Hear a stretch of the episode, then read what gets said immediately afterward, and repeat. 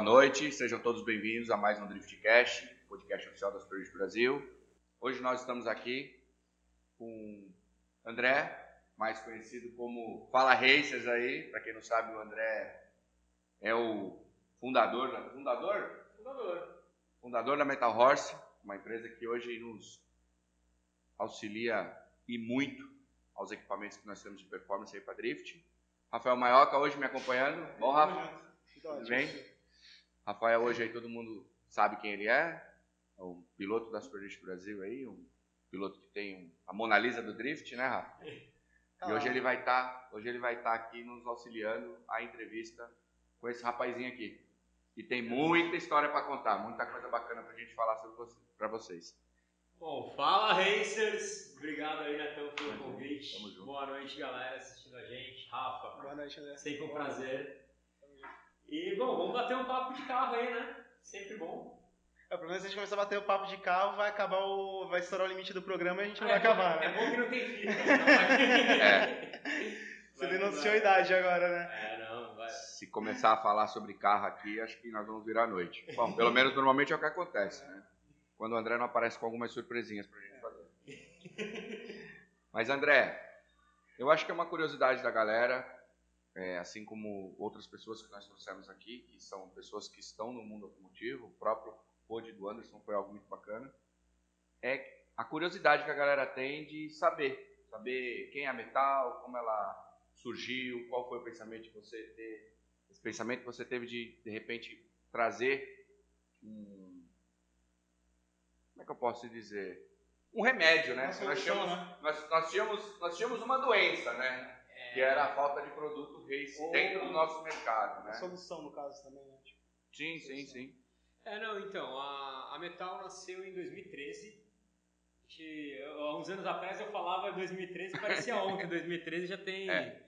Já tem aí oito anos, foi justamente é, outubro de 2013 a gente começou com a, oh, que com a legal. Metal. É, tá, tá fazendo oito anos aí esse, esse mês. É, eu, eu construí uma carreira trabalhando na indústria, trabalhei em algumas multinacionais e tudo Sim. mais. E, e aquela coisa, a gente tem a, a paixão por, por carro, então a gente acaba é, direcionando, às vezes por querer, às vezes sem querer, a nossa carreira para esse meio. Sim. E, e eu estava muito inserido, na época eu trabalhava na, na SC Johnson era gerente de canal automotivo. Então, SC Johnson uh, tinha uma marca aí que os mais antigos com certeza conhecem, que era a Cera Grand Prix. Uh, os Glades também, de, de cheirinho de carro tal, essas coisas. Eu era o gerente responsável por Grand Prix, cuidava da. A gente fazia um evento da, da Stock Car, né, dentro do, do evento da, da Stock Car. A gente botava 400 pessoas na arquibancada Grand Prix lá em Interlagos. Oh, pouca gente bem, sabe disso, hein? Era bem bacana, era, era um evento bem legal. Tinha Hospitality Center, tinha, a gente tinha uma baita estrutura. É, e eu toquei, eu toquei esse, esse projeto lá, lá dentro. E acabou que eu fui tendo muito contato uh, com equipe. E aí a gente foi fazendo ali uh, a, a, amizade. Vai conhecendo a galera, né? O cara que é patrocinador faz amigo muito fácil, né? Então, a, gente, a gente fazia amizade muito fácil lá. E tanto com o piloto quanto com o pessoal de equipe tudo mais. Eu sempre fui ligado nisso, sempre corri de kart. É, sou, sou cria da Praia Grande aqui, Sim. sempre sempre sempre gostei muito de kart. E corre corri, até hoje, né? Corre até hoje. E, e aí eu comecei, a, nessa época, eu resolvi montar um carro de Fórmula. Eu tinha, eu tinha andado, no, feito um teste no Fórmula 3, e Legal. foi o negócio mais da hora que eu já tinha dirigido na minha vida. Cara, eu acho que até hoje foi o negócio mais legal que eu, que eu já pilotei. Assim, Fórmula 3 é, é, é, é, é uma experiência é uma experiência diferente, assim. Você andou uma vez só ou não? Você andou algumas vezes? Não, andei algumas vezes. Aí eu, eu, tive essa primeira experiência de, de Fórmula 3, aí eu andei no carro, fiquei vidrado, falei, não, cara, é, eu, tenho que andar nisso daí. É isso que eu quero pra minha vida. É isso que eu quero pra minha vida. Aí, não, pra minha vida não, porque eu já tinha, tava construído por outros caminhos, mas pô, se eu, se eu tenho oportunidade de ter um lazer nisso aqui, é o que eu quero fazer. Então, André, não, é melhor você não montar um carro de drift, então senão não, você tá então, Mas você sabe que você já tem muita culpa nesse carro aí. aí eu peguei, eu, eu, eu falei, não, pô, não dá pra montar um Fórmula 3 que era muito caro. É, um carro de Fórmula 3 já é um carro caro de nascença, né? Ah, aí o. Ainda mais que eles sacanearam, porque na, naquele ano a Fórmula 3 tinha dois carros. Era a Fórmula 3 sul-americana. Eles Oh! tinham dois carros, ó, cafezinho, outro nível. O, eles tinham um carro que era com câmbio H e tinha um carro com câmbio sequencial. Ah, é? É, e. E aí, obviamente, os caras me botaram pra andar no carro com câmbio sequencial. Então, porra, aquilo foi. Hewland, cinco marchas sequencial, aquilo era uma sacanagem, pô. E um carro muito leve, com downforce pra caramba, muito rápido de curva, freava o inferno. Era aquilo. é, era outra coisa. Aí eu falei, pô, vou montar um Fórmula que eu gostei, é um pulo bom do kart. Sim. Eu falei, é um, é um kart. É um pulo bom, não. kart É um legal, salto, né? Não, então, Um kart de adulto. é um kart, é um kart legal. Só que aí eu, eu- e foi bem na época que a Fórmula 1600 ah, era a Fórmula V, aí teve a quebra lá da Fórmula 1600 e da Fórmula V. Ah, e eu não gostava da Fórmula V, ah, tinha um baita. Tinha não, continuo tendo. não, mentira. O- os carros da Fórmula V eram motor a ar. O meu preconceito não era com motor a ar, mas é que o motor a ar é um negócio que é muito manjado. Então acabava que era um negócio mais talão de cheque. Você via a galera lá que tinha mais bala para botar no motor, o motor andava muito mais que os outros. Aí foi bem na época que teve a cisão. Aí eu tive. Eu comprei um, um chassi, comprei um motor Zetec Rocan, que era o motor, os 1600 da, da, das Corrier e tal, não sei o que, que era o mesmo que usava na, naquela antiga DTM Pickup. Eu tava, coisas. eu tava uns dias desses lá na Praia Grande. Na Praia Grande, já. Eu tava um, um tempo atrás em Piracicaba e tinha uns carros desses correndo. Cara, Tem, é, legal. surreal que anda. Cara, vira, vira abaixo de dois Interlagos, não é, não é ruim. Com um carrinho de 650 quilos, cento e pouquinhos cavalos, ah, com pneu radial, pneu Sim. 85 60 14, assim. Sim. Não, é, que pneu 15, mas sei lá, enfim. Pneu 85, ah, Sim, radial. Pneu, pneu ok, pneu, pneu, normal, pneu, de normal. carro de rua, Na de época passeio. era Firestone ainda que. Era, era, era pneu Firestone ainda que usava, era os pneus que você carro de rua. Então, pô, virar, virar dois segundos em Interlagos era. Era, pô, era legal pra caramba. Sim. E com custo muito bom. Você vê os vídeos do- dessas corridas? Dois segundos não, dois minutos. Desculpa, dois minutos. É, dois segundos, mas nem o raio. Virava dois minutos. Não, hoje, hoje esses carros estão virando mais baixo, estão virando um 58, um 57. Legal. Eu não sei que eu parei de acompanhar a, a 1600, mas tava, tava virando já uns dois segundos abaixo dos dois minutos. Já tinha um, já tinha um tempinho aí. Legal. Você vê os vídeos de- dessa categoria, é o bagulho de cadeira elétrica, né? Tipo, você olha os bagulhos assim e você fala, meu Deus, espartano.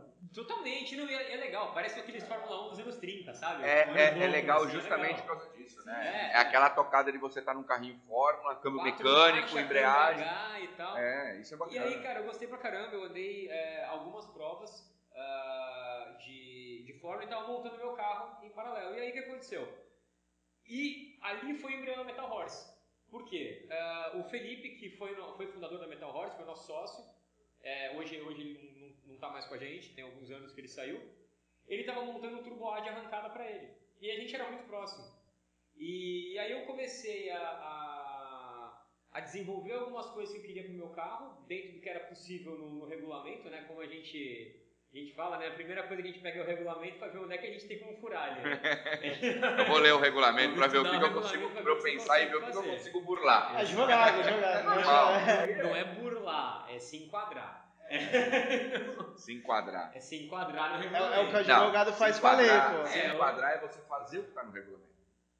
Você buscar brechas para você É, ter um carro melhor. vantagem, É isso aí. Isso já é. Já... Então, então era ver como eu conseguia me enquadrar ali e tal, não sei o quê. Eu comecei a trabalhar com, desenvolver muita coisa de proteção térmica, que eu vi que era uma coisa que eu conseguia ganhar no, no coletor, porque o coletor ali era um calcanhar de Aquiles do carro, que era um coletor super curtinho, um cano curto, e se eu ganhasse qualquer pelinho que eu ganhasse ali no coletor, eu- e o coletor era o mesmo para todo mundo.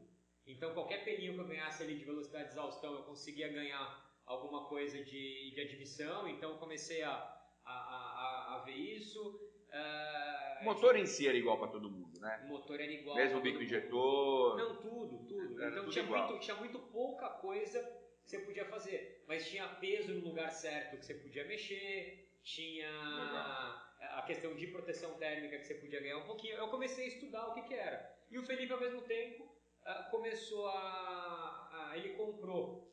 Eu gosto de falar isso que é engraçado.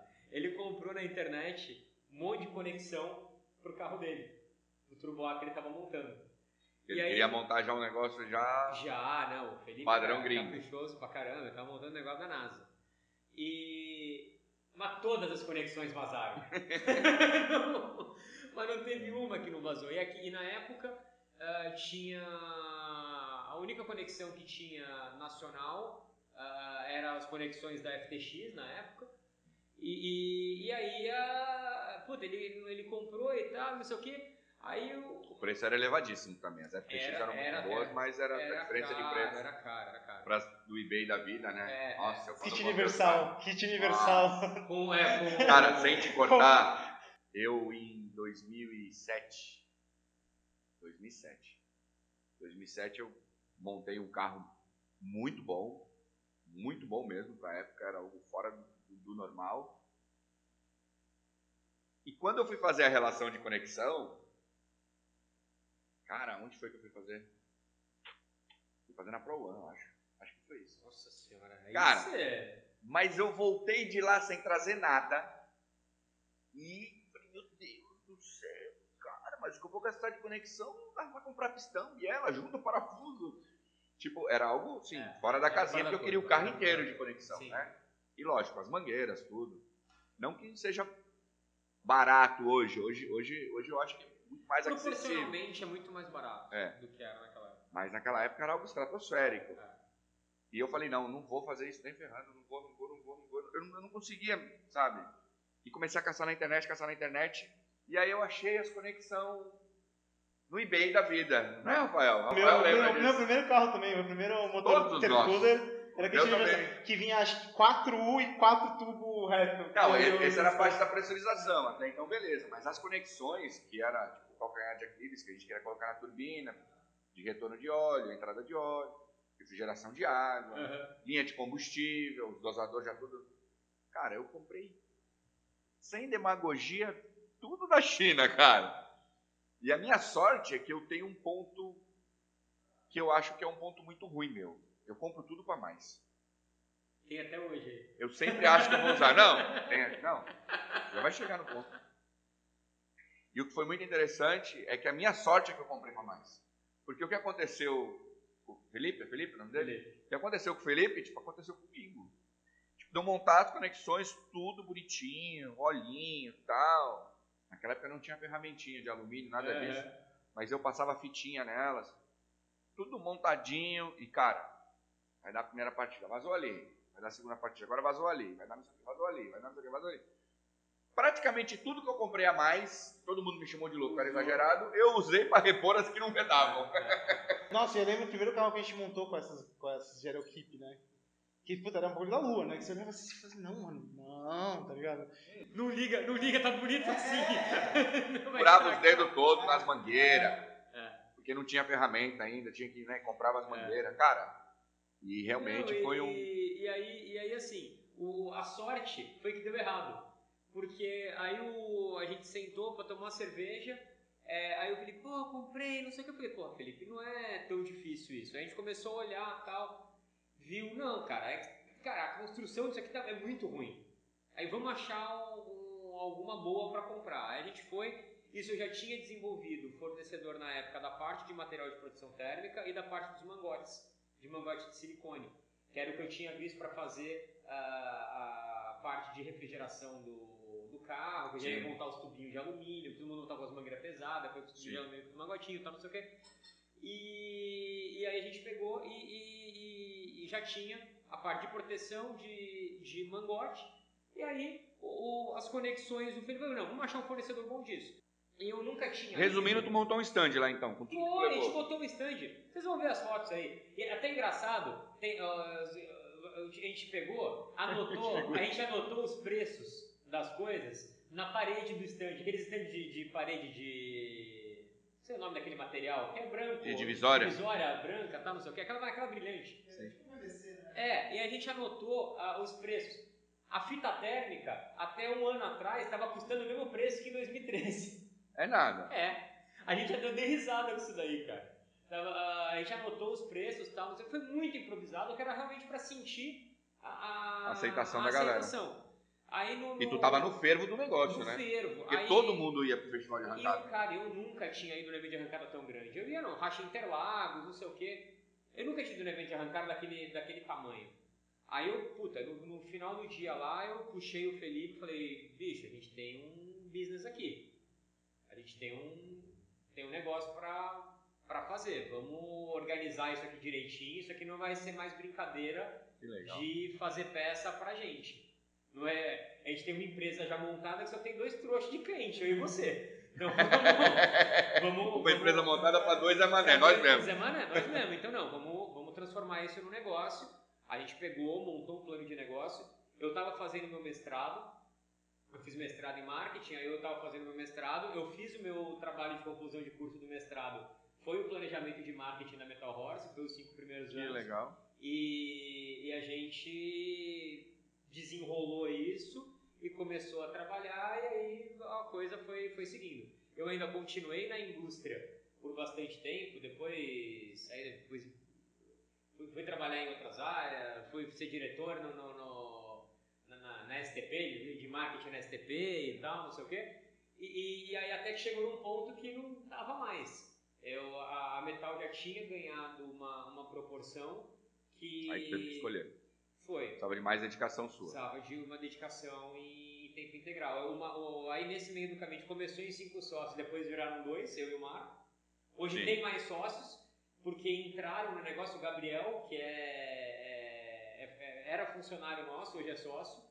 Legal. Ele- a gente teve, deu essa oportunidade para ele de virar sócio da empresa e, e a gente tem essa, essa política de que são algumas pessoas que são indispensáveis para o negócio de trazer, trazer sócio com participação, ele compra uma participação dele legal. e isso está tá funcionando muito bem, a gente vem, vem conseguindo fazer, fazer isso legal. Hoje, é, uma parte legal de contar dessa história toda é que assim, a gente começou desenvolvendo o fornecedor. Aí depois a gente teve um passo muito importante, foi quando a gente abriu a fábrica. A gente teve a oportunidade de abrir uma fábrica própria nossa na China. A gente está falando aí de 2013 que a gente começou com o negócio, aí meio final de 2015, a gente teve dois anos basicamente de empresa, a gente teve a oportunidade de montar ah, uma fábrica A na China com outros, ah, com outros três sócios. Ah, lá, na China a gente teve a oportunidade de montar uma fábrica nossa. Legal. Então aí foi um novo salto, que aí basicamente foi quando a gente pulou de ter ali, sei lá, na época já eram alguma coisa em torno de 300, 350 itens, que aí a gente deu um pulo para o que hoje a gente tem aí 3 mil e, 3 mil e poucos itens É, de... Foi mais um salto, né? Não foi um pulo. Foi um, é, foi, não, foi um salto porque aí a gente pôde desenvolver os nossos produtos ah, com 100% de desenvolvimento próprio. Então todo o desenvolvimento dos produtos da Metal Horse hoje é feito aqui no Brasil, é feito pela gente. Toda a parte ah, de modelagem 3D do- dos produtos. Eu vi tem- lá aquele dia vocês É. testando alguns itens, eu achei bem tem bacana. toda a parte, a gente tem scanner 3D, a gente tem é, toda a parte de impressora 3D que a gente faz prototipagem para testar o, o fitment, né, que a gente fala, o encaixe do produto ah, ah, antes de, de fazer ele em alumínio ah, ou enfim, material que seja, mas e depois a gente produz na fábrica já a versão de produção. Então toda toda a parte de prototipagem, mesmo a, a parte funcional de prototipagem a gente faz aqui no Brasil. Então foi depois 2015 que vocês realmente viraram a chavinha mais uma vez, vamos Foi em dizer assim. 2015 que a gente virou a chavinha de novo. Que primeiro a gente teve ali a parte do. A gente brincar que foi o Big Brother dos sócios, né? Que aí foram saindo. E, e, assim, e a gente tem, continua tendo um bom relacionamento com todo mundo. ah, foi realmente momento de vida, assim, sabe? Que pessoas tinham outros objetivos, uns acreditaram mais, outros acreditaram menos, e aí a coisa foi. É, e é como você falou, né, demanda muito, né? Chega uma hora que ela começa a demandar, tipo, espaço, se você tem outra coisa, você começa a tirar espaço da família, Sim, do, sim. do seu lazer, sim. e aí, É. aí você tem que botar na balança. Não, a resiliência é um negócio que, cara, Não, e, e acho que as coisas encaixam, negócio de uma forma ou de outra, encaixa muito bem. E eu acho que não tem, não tem negócio, tá papo de coach, mas não tem negócio, na verdade não tem, não tem negócio ruim. Às vezes tu, puta, tu tem um sócio que aquilo não deu certo, mas não é que o cara é um filho da. Enfim, não, não é isso. Sim. Mas só ali naquele momento ele encaixou. E o cara pode ser muito legal, mas aquilo não A encaixou. famosa naquele divergência de opiniões. é, e é, às vezes em fosse em outro momento podia dar certo ou ia dar mais errado ainda, ou sei lá. Então foi muitas coisas encaixar, encaixarem e as pessoas que passaram pela gente ah, terem, terem tido su- suas, suas funções muito claras ali no desenvolvimento do negócio. Hoje sou muito grato a, a, a todos os sócios que a gente teve ah, e, todos os funcionários também. A gente teve funcionários muito legais que passaram ah, pela gente e hoje pô, estão em outros lugares e que a gente foi importante para eles naquele determinado momento Sim. e isso pra gente é, é muito bacana. É muito legal porque quando a empresa ela tem um propósito, né? E, e é um propósito muito voltado ao, ao crescimento, né? A, a ser um pensamento muito positivo e tal. Cara, acho que só não aproveita um clima desse quem realmente não tem sintonia. Porque sim. hoje isso é muito difícil, né? No mercado empresarial, no mercado corporativo, hoje é muito difícil. Quando você tem uma empresa onde todo mundo fala a mesma língua, cara, de repente aquele ambiente não é bom para você porque você quer fazer outra coisa, mas não porque ali é um lugar ruim de trabalhar. Exato. A gente tem alguns amigos em comum, Sim, né, que alguns foram até funcionários seus, outros Aham. foram funcionários meus. exato. Aqui San- Santos é muito pequeno, né? Santos é pequeno. Teve funcionários nossos que foram trabalhar com ele, como teve funcionários deles que vieram trabalhar conosco, Sim. né, dentro de eventos, da STB e tal. E é onde é muito bacana, porque ambos falam bem dos patrão, dos patrões da isso, época, é isso, é muito, isso é muito legal. Isso é muito legal. bacana, porque, porque daí... É Não, mas é verdade mesmo. Então a gente vê que, né, uma vez ele foi fazer uma, uma, uma, uma triagem lá, aí ele me ligou, ele falou, escuta, eu vi aqui e tal, fulano de tal, trabalhou contigo aí, pô, ficou um tempo e tal, não sei o que. Eu falei, cara, ele é muito bom. Pô, Neto, mas se ele é muito bom, por que, que ele saiu? Eu falei, cara, ele saiu porque ele quis trabalhar em outra área, mas ele é bom. Aí foi muito engraçado, teve umas três semanas depois, sei lá, logo em seguida ele me liga de novo, escuta, e o fulano de tal? Eu falei, caramba, meu, mas você tá pegando todo mundo que sai da STB? Ele, porra, mano, é mó filtro pra mim, né? Porque se eles trabalharam pra ti, ficaram todo esse tempo, alguma já coisa de positivo tem, porque vocês são alguma coisa. Aí eu falei, não, também é muito bom. Saiu porque realmente queria, né, conhecer outros áreas, eles eram novos. Não, E é- isso- é muito bacana Isso é bacana, é bacana. A gente tem, consegue ter essa, Sim. essa troca aí, é, é bem legal. E aí hoje é isso, hoje a, a, a Metal, a gente tem 25 pessoas aqui no Brasil, ah, entre comercial, marketing, desenvolvimento e, enfim, ah, todo mundo da, da operação daqui.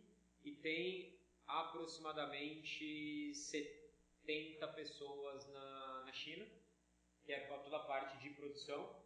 É, que aí a, a- a nossa fábrica lá, enfim, tem outros sócios, então ah, a gente não entende como funcionário direto da, da Metal. Se, eu- se eu, se eu transportasse a fábrica para cá, eu não teria 70 pessoas, eu teria uma estrutura Sim. muito menor, porque o volume de produção lá é, é- e é justamente o que torna isso viável a gente conseguir produzir para outros mercados. O mercado brasileiro é muito pequeno. Sim. É, muitas vezes o pessoal pergunta, ah, mas por que, que vocês não produzem aqui no Brasil? Porque, cara, é, o mercado nosso é muito, muito pequeno para você conseguir produzir com qualidade e com custo. Aí, você produzir aqui no Brasil, você tem que escolher. Ou você vai... ah, Eu acho que é um pouco do todo, né? Além de ser pequeno, eu acho que é toda a carga tributária, todo, toda a É, logística, não, o equipamento para você trazer os equipamentos para cá. Sim, É, sim. é Não, um- sem contar além né? da logística, é um valor absurdo. A- a- Cara, pra mim era um, seria um sonho produzir aqui. Mas hoje é, eu não consigo produzir aqui. Por quê? A, a matéria-prima aqui, com a qualidade que a gente usa, eu ia pagar muito, muito, muito mais caro. É um mito, pessoal às vezes, ah, mas o funcionário na China é escravo, não sei o que. Não. Não. O funcionário na China ganha mais do que um funcionário aqui no Brasil. Na mesma função, se pegar um, um operador de torno na, na China, esse cara vai ganhar mais do que um operador de torno aqui no Brasil. É, o que ele põe de dinheiro no bolso. Aqui no Brasil a gente tem outros custos agregados na folha de pagamento Sim. e tal, que acabam encarecendo mais ainda o, o custo do funcionário e tudo mais, carga tributária muito mais alta, é, o custo da matéria-prima, eletricidade, que é uma coisa, a gente tem a parte de anodização e tudo mais, é uma, é uma operação que é muito uh, pesada em eletricidade, eletricidade também é um custo muito alto. Então, assim, para você fazer as coisas direito aqui no Brasil, com a qualidade que a gente tem, é, seria impossível eu produzir no mesmo custo que, que a gente consegue entregar hoje para o consumidor. Mas sabe, é... desculpa te cortar falando que eu achei interessante você falar que você faz as peças aqui, o projeto, tudo. Porque o Neto sabe, melhor que ninguém, tipo, uma das partes que a gente mais gasta tempo no projeto, tipo, é aquela adaptaçãozinha que tem que fazer, aquele, o encaixezinho, aqueles, tipo, aqueles 5 milímetros que não casou, uhum. que aí bate na, no, na, na, estrutura do carro. É, por isso que ele tem uma variedade enorme de conexões. Às vezes eu vou pra lá, fica eu e ele lá... Brincando de Lego. não, isso aqui, isso aqui, isso aqui, e muitas das vezes eu esqueço. Aí ele fala assim pra mim, ele fala assim pra mim, é, Neto, mas isso, isso aqui vai montar onde? Eu falo, não, isso aqui vai ser aqui, aqui, aqui. Ah, não, então, então é isso aqui. Falei, então, manda aí. E eu não tenho vergonha de falar, porque muitas das vezes eu vou lá para pegar tanta coisa, e eu tenho uma mania também que é muito feia, que é achar que eu vou gravar tudo na cabeça. É, é então eu tô com o negócio na cabeça, eu falo, eu vou lá. Aí ele fica me telefone toca, eu falo com um, falo com outro, Aí a gente tem que ligar de madrugada e falar, André, se liga, você tem a peça. É. Dá pra trazer agora, porque a gente tá montando o carro agora Sem aqui. contar esse daí, né? Eu ligo pra ele de noite, falei, André, onde você tá? Oh, tô fazendo fechamento aqui na metal. Eu falei, hum... Ele, o que que foi? Eu falei, ah, mecânica da madrugada. Né? Indo aí pegar uns negocinhos. É o Midnight Club, né? Midnight Club. Aí ele fala assim, não, não, eu vou embora, me fala o que quer que eu deixo aí. Eu falei, pô, ele é até entrega expresso. não, mas uma coisa, é uma particularidade aqui do Brasil, para vocês ainda é um pouco diferente, porque a, a frota que vocês trabalham, especialmente a galera do Drift, é uma frota mais internacional. Então você tem uma característica, é mais carro japonês, uh, mais carro Sim. de determinados tipos de modelo. Então é, já é um, um, um, tipo de carro que tem uh, muito sortimento de produto lá fora. Então até a pessoa encontra, ela tem uma variedade grande de produto. O mercado americano também. Pô, peça para LS, tem tudo que você imaginar de peça para LS. Agora, a frota brasileira, ela tem uma característica muito própria. E, e muitas vezes, o que a gente chama de carro esportivo aqui no Brasil, é, não é o que o pessoal chama de carro esportivo lá fora. Sim. Então, o que tem de peça para carro esportivo lá fora não é o que tem de peça para carro esportivo uh, aqui, no Brasil. aqui no Brasil. Então você pega, por exemplo, é, eu sei que não é muito a realidade do drift, mas eu acho que é uma comparação boa. Sim. Você pega o, o esportivo nacional Volkswagen que tem hoje, GTI, é o Polo né? GTS. Hoje é o Polo GTS. É, é o Polo GTS, que é o motor 1.4. Não existe, bem dizer, peça para motor 1.4 no mundo. Então, assim, o que tem que fazer? Ah, eu quero fazer um, um radiador de óleo para o 1.4. Não tem, a gente tem que desenvolver 100% aqui. Eu quero fazer um cat cam para o 1.4. Não tem, tem que fazer aqui. Que é o motor que vai equipar Audi A3, Q3. Não, não tem, Golf 1.4. Não tem peça para isso na Alemanha. Ninguém faz projeto esportivo. É porque lá não é, não é considerado, não é considerado esportivo, esportivo. né? Pro Ele GTI, é intermediário. É, para o GTI, é, a plataforma 2.0, você ainda encontra algumas coisas lá fora, da própria R-Line, né? A própria Volkswagen e tal. Sim. Mas para 1.4, 1.0, 0 TSI e tal, não tem. Então a gente tudo tem que desenvolver aqui. Mas você desenvolveu bastante coisa para o GTI, que eu fui lá e sim, eu vi muita sim, coisa. Sim, sim, a gente desenvolveu bastante coisa porque é uma plataforma. É que assim, é, é...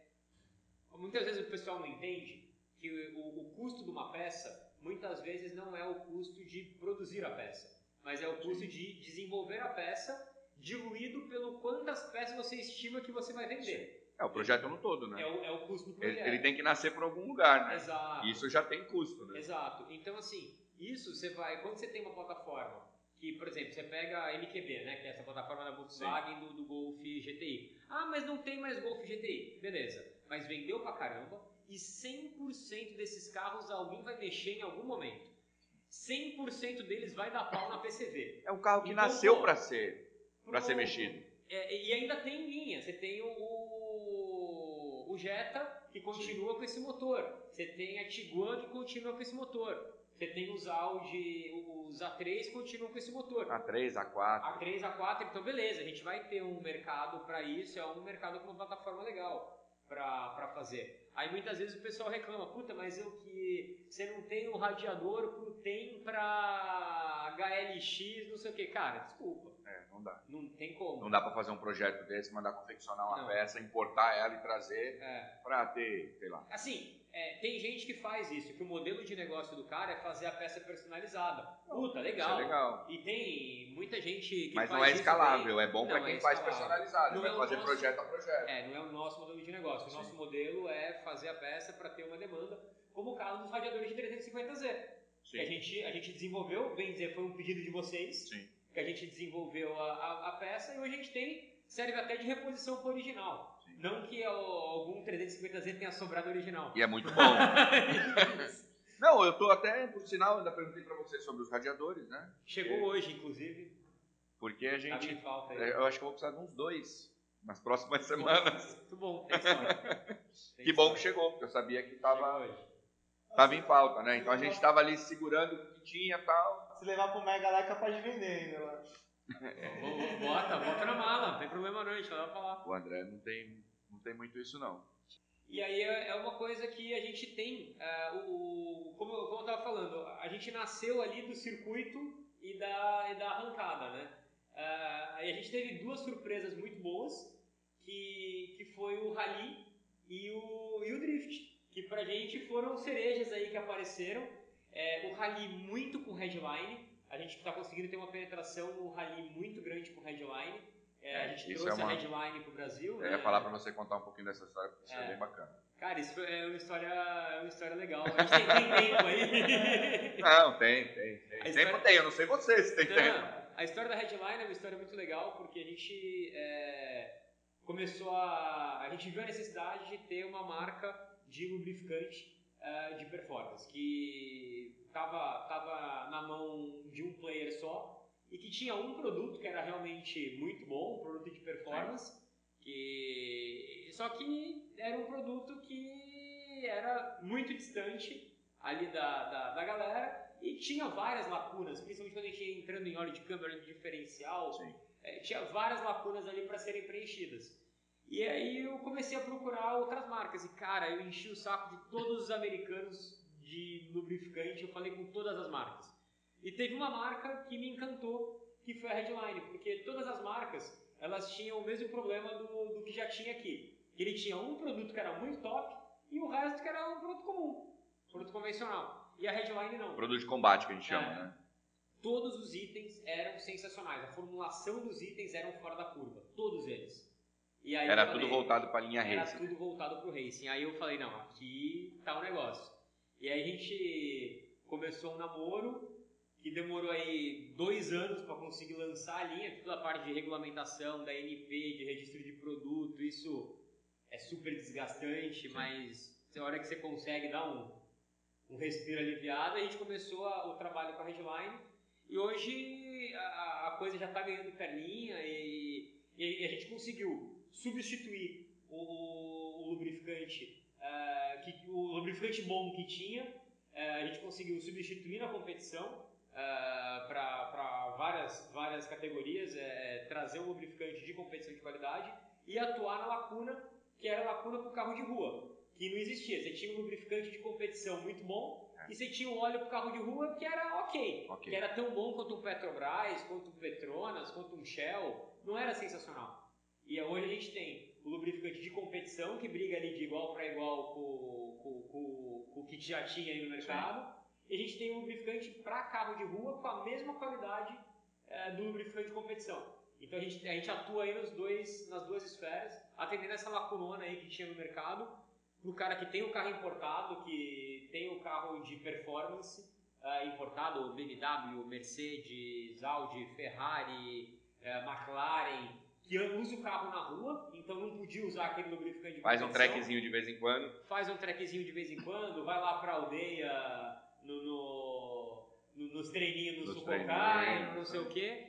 E, e, e, e anda, mas tem um perfil de carro de rua. O cara não anda, anda, liga o carro e vai sai para andar, dá um acelero, vai, vai no postinho. Não é o perfil do, do, do carro de pista. É que tem gente que ainda tem o pensamento, né, que, que eu acredito que a grande maioria, que olha, olha, sabe? Às vezes a, a pessoa vai lá, olha, não, mas eu uso esse óleo aqui, ele é clarinho e tal. Olha só o condutor, né, André? Na realidade, o que deixa o óleo bom é a propriedade, a quantidade de aditivo que tem dentro dele. É, E os aditivos que tem dentro dele, que são, meu, É, não, são, duas coisas. O, o pacote aditivo é extremamente importante, sim, mas ah, uma, uma coisa que a- o pessoal às vezes não dá atenção é a base. sim, A base do óleo que é o que faz a diferença, porque a, a, a base é o que faz o óleo resistir à temperatura. Então aquele negócio, ah, meu óleo afina. Teu óleo afina porque a base é ruim. Se você usar um óleo bom, ele não afina. sim. Não, eu falo assim da comparação, se você for pegar os dois produtos que, que batam de frente, vamos dizer assim.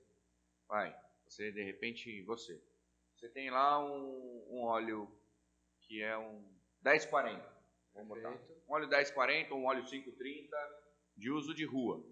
Aí você tem lá o seu concorrente que tem um óleo, pô, mas esse aqui tem uma marca tão boa, né, conhecida, até de repente mais conhecida, mas quando você vem para comparar o que tem dentro dele, é, onde está a grande diferença. É, a- a- aí a grande diferença é que é o lance da base. Porque você pega um óleo ah, da marca famosa, não sei o quê, ele tem uma base de óleo comum. Sim. Ele não tem uma base de óleo de competição. Aí o que acontece? A 100 graus, esse óleo virou água. Sim. E a base, que é a base do óleo de competição, que é o grupo 4 e 5, polialfa, éster, essa base, ela aguenta aí 120, 130 graus. Então na hora que você assa o carro, é que você precisa é, que o óleo tenha viscosidade. Que ele não segure, perca sim. a, a- a viscosidade. Eu vou falar que olha, olha até você quebrar teu carro por causa de óleo. Olha, Aí você até vai que- ver. Até Não. agarrar as bronzinas. Até agarrar as Até bronzinas. olha Você sabe que um, uma vez um cliente meu veio, né? Trouxe, trouxe o carro dele para cá. E aí na hora que eu desmontei o carro dele, eu vi o, o estado que estava a parte de bronzina do. Né? E o carro não tinha KM. Eu peguei e falei para ele, falei, cara, o que, você fez aqui? Cara? Eu não fiz nada. Usei o carro como vocês usam. Tá, realmente era um carro que, meu, não tem histórico. Z, Z dependendo do que você for usar, ele não tem o histórico de ser rajador, nada disso. Falei, cara, então a gente precisa analisar isso aqui porque tem alguma coisa muito esquisita. Bom, comecei a analisar, ver folga tal, né? Se realmente já tinha sido mexido alguma coisa tal. O motor dele já tinha sido mexido, sim. Mas aí eu queria entender, mas é besteirinha. Foi- mexido porque a gente via a marca, mas não, sabia a fundo o que, que era. Então eu fui entender. O antigo dono, por incrível que pareça, era um conhecido meu, entrei em contato com ele, ele falou que não, que ele tinha batido o cárter, depois que ele desmontou para trocar embaixo, mas na hora que bateu parou tal. Falei, bom, então aqui não está o problema. Perguntei para ele, cara, quanto tempo você está usando o carro? Ah, eu tô, eu tenho, eu tô usando o carro assim já, sei lá, deve fazer uns oito meses. Tá bom. Como é que você troca o óleo do carro? Não, toda vez que eu vou para a pista eu troco o óleo do carro. Tá bom. Qual óleo você usa? É, ele falou, ele falou, "Ah, eu não uso óleo bom porque eu troco toda vez que eu vou correr. Eu falei, cara, você está de brincadeira comigo. Então quer dizer que você troca o óleo toda hora, então quer dizer que tá ok, você pode colocar qualquer coisa. Bebida. Que o- se o cara toma cachaça ruim todo dia, ele vai ter a ressaca do mesmo jeito. Não, aí eu falei pra ele, eu falei, cara, o trocar o óleo toda vez que você vai para um treino, não quer dizer de que só porque o óleo tá claro ali, que o óleo é o certo. Você tá. Mano, mas ele usava óleo, sei lá, 10, 15 reais. Sabe? É complicado. Negócio totalmente sem marca, sem nada. Eu falei pra ele, cara, ele não. Aí foi onde ele entrou. Ele falou, cara, pra mim óleo é óleo. Falaram pra mim que o óleo tem que estar sempre novo. E aí é onde você vê que realmente não é. Mas eu tive Não que é. ir filtrando pra entender o porquê que aquilo tinha acontecido. A sorte que ele tinha um Z, não um LS, né? Porque o LS é uns 3, 4 litros a mais de. Não, É. e, e- e a gente a gente está num, num trabalho ah, forte aí com a questão de conseguir realmente educar a galera na, na questão do lubrificante.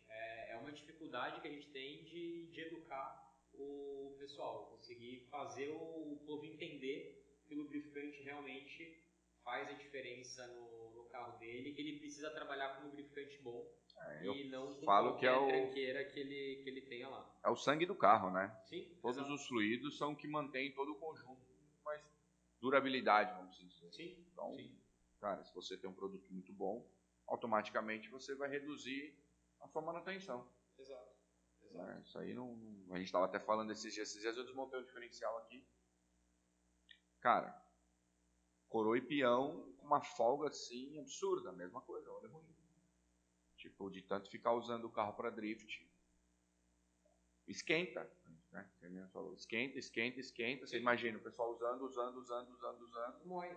E usando óleo. Isso o cara não tem o costume de aquecer o diferencial antes de começar a andar, né? Tem o pessoal que deixa. É, não, na realidade a parte do LSD não tinha problema porque era só o Joe.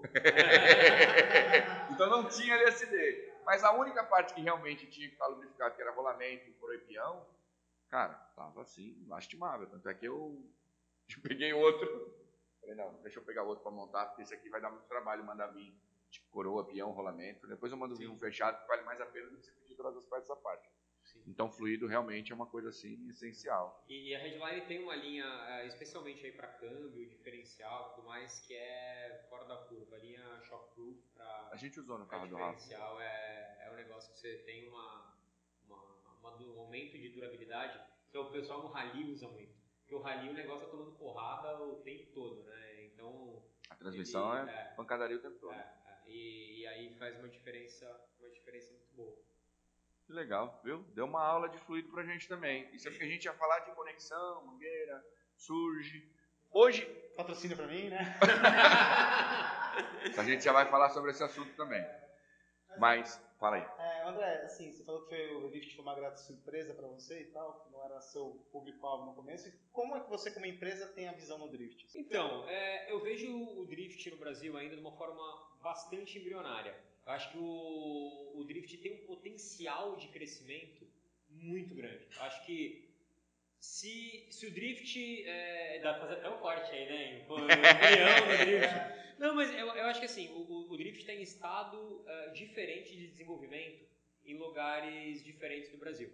Então, é, se você pega o drift ah, no sul e em São Paulo, não vou nem dizer no sudeste como um todo, mas no sul e em São Paulo, ele está num nível de desenvolvimento muito superior a outras regiões.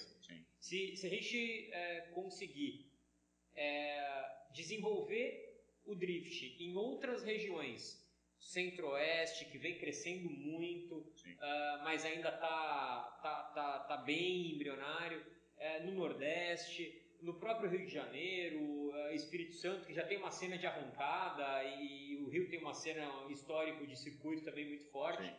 Eu acho que o drift ganha uma proporção eh, diferente. Eu acho que na cabeça ah, do piloto, não. Na cabeça do cara que monta o carro para andar, não vou nem falar do piloto ainda, tá? O, cara que acha legal, eh, ele não vai ter essa visão. Mas eu acho que muito na cabeça do espectador, é, o drift ainda é ah, tem uma imagem muito de um show de manobra. Então. É, isso é uma das coisas que a gente vem fazendo a, a- uma autoexplicação, né? É. Que é aquele, aquela liçãozinha de casa, que é ensinar a diferença. Isso aí realmente existe sim. É, isso, isso é um ponto que assim, e principalmente você vai pegar as pessoas mais velhas que veem o drift, vão ver lá como o show do, do Carlos, como é que era o nome dele mesmo? Eu sei se você tá falando, mas não lembro. O do, do- que era com os golzinhos, andava com os golzinhos, porque, porque isso no passado era muito de, eh, no interior, de cidade em cidade, a prefeitura ia lá, levava o show, de- então ainda tem esse muito de final de ano, É. e show de festa de final. Então assim, ainda tinha esse, esse negócio muito de show de habilidade. Sim. É um show? É. É a categoria que é mais show? É. Mas é um esporte. É uma competição. Então a, a, a galera mais nova tem essa visão de competição. Mas a galera mais velha ainda tem muito essa sensação de que é um show de manobra. Isso tem dois lados. É muito bom porque aproxima. Então Sim. você ainda consegue pegar um público mais velho e um público mais jovem. Mas sim, vocês têm um trabalho ah, muito grande De educar. no- de educação.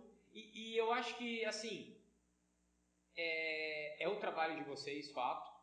É, e também dos pequenos campeonatos, treinos, Sukokai, Drift Night, Drift, Drift Day. Drift Day. Drift... Enfim, tudo que é evento que leva o drift e, e sem preconceito. acho que tem um evento que a gente patrocina que é Racing Track. É um evento de drift e grip. Que ele, eu acho que eles encontraram um modelo legal pra caramba. E é uma das razões da gente patrocinar o evento. Eles encontraram uma maneira legal de levar uh, o primeiro, de ter uma primeira uh, oportunidade de pista, uma primeira experiência de pista para uma galera, tanto de drift quanto de track day. Às vezes o cara eu vou, vou, falar por experiência de ver, ver isso muito próximo nas pessoas. O cara tem medo de um, ir num track day em Interlagos, por exemplo. É assustador, dependendo do jeito que você anda, é assustador. É, a pessoa tem medo. Não, porque, pô, aqui não sei o quê. E aí, muitas vezes, no autódromo, no, num cartódromo... Ele se no, solta mais. No meu ver, é até mais perigoso. Mas a pessoa se solta mais porque ela vai estar trabalhando em uma velocidade menor. Um cartódromo muitas vezes vai passar de 60, 70 por hora uh, uh, num, num, carro normal é, de, de rua. É, não, vai, não vai passar de 60, 70 por hora. Então o cara tem muito mais, tem aquela sensação de estar rápido na curva. Isso dá a pessoa uma confiança dela ter uma primeira experiência de pista que é muito legal. É que Interlagos é. é... Interlagos é, é assim, ó. Eu vou te falar com experiência própria. Eu, a primeira vez que eu fui fazer um track day em Interlagos, eu tive a mesma sensação. Sério? Sério. Eu que sou maluco? não, não é. Eu acho que assim. Eu acho que quando você vai para Interlagos com daquela magnitude, você quer extrair o seu melhor. Porque Interlagos ele sempre foi, pelo menos na minha época, muito restrito. Hoje, hoje, hoje, sim, hoje a cena é diferente. Sim, é, falando da minha é época lá atrás. É hoje você tem vários eventos lá de track day e tal, a galera se identifica muito legal, a galera tirando tempo e tal. E isso realmente é muito bacana. Mas na minha época, você conseguir andar em Interlagos era algo. E você tinha que ser do meio, tinha que estar lá no meio de uma galera mais selecionada, uma galera que já estava lá dentro fazendo evento e tal. Hoje popularizou muito. É, então é legal, você, é você se cobrava muito, porque assim, você não sabia quando ia ser a segunda vez você ia Você estava com o é seu um carro, ponto, é um e você montou, e você também nunca tinha andado dentro do autódromo daquele tamanho. Uhum. Então, a primeira vez em Interlagos, cara, é a primeira vez em Interlagos, ela é marcante, eu lembro até hoje. Eu fazia drift, mas é verdade. Eu vinha e eu não conseguia andar no trilho igual a galera. Porque eu não sei, não sei se é porque eu já era um cara viciado no drift, que já tinha o costume de deixar a traseirinha soltar o tempo inteiro. Então eu vinha lá, power slide, power slide, power slide, power slide, numa curva de alta. E numa curva de baixa, eu mandava drift mesmo. Eu puxava o freio de mão e pá! É verdade. Tanto lá quanto na Fazenda Capuava, né?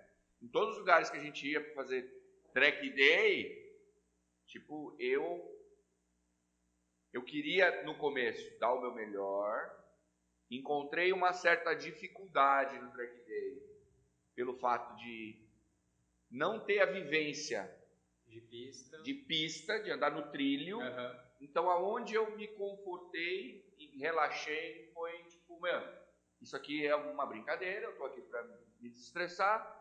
E o que eu mais gosto é fazer drift. Então, lógico, eu não vou ficar fazendo drift na pista o tempo todo, isso não existe. Mesmo porque é um track day, o propósito é, é outro. Mas, meu, era batata, vinha, pendurava e, e vinha segurando e trazendo. Pô, Neto, mas aí você não fazia um tempo bom. Não, na Fazenda Capoaba eu fiz. É. No Interlagos não tem como fazer um tempo bom você andando escorregando. É, não, não. Era a mesma coisa que você eventos de drift antigamente, porque você não sabia quando você andaria andar de novo. Vocês eram um cada dois meses dia você tem às vezes uma a cada 15 dias, um por sim, semana. Sim. É, isso é muito bom. E até mesmo você falando isso, de ter esse, esses eventos, é bacana, porque assim, além de nascer, é, como é que eu posso dizer? Não vou dizer novos pilotos, da licença.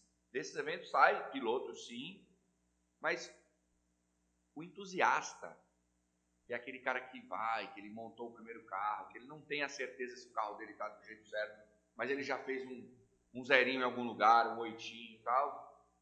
Isso é muito interessante.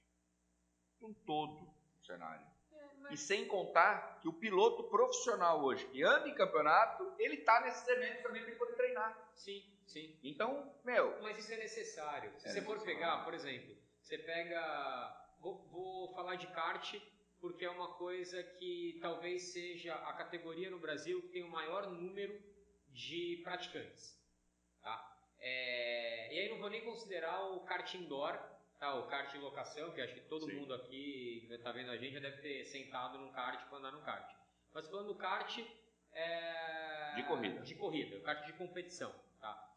Você tem. É, para você ter 100 pilotos no Campeonato Brasileiro de Kart, eu você sei. tem 10 mil pilotos andando de kart é, em diversas esferas diferentes. Então, assim, você ter os 100 pilotos ali da Série A, e que você tem que ter ali a Série B, a Série C, a Série D, a Várzea, que, que é o que vai fazer e o que vai dar corpo para a categoria. Eu acho que, assim, o- o- quando eu digo do drift embrionário, eu acho que é, é- é uma sementinha que vocês plantaram lá atrás, ao que é 10 anos atrás, vocês começaram com, com o STB? Não, a STB, nas- a STB nasceu registrada em 2015.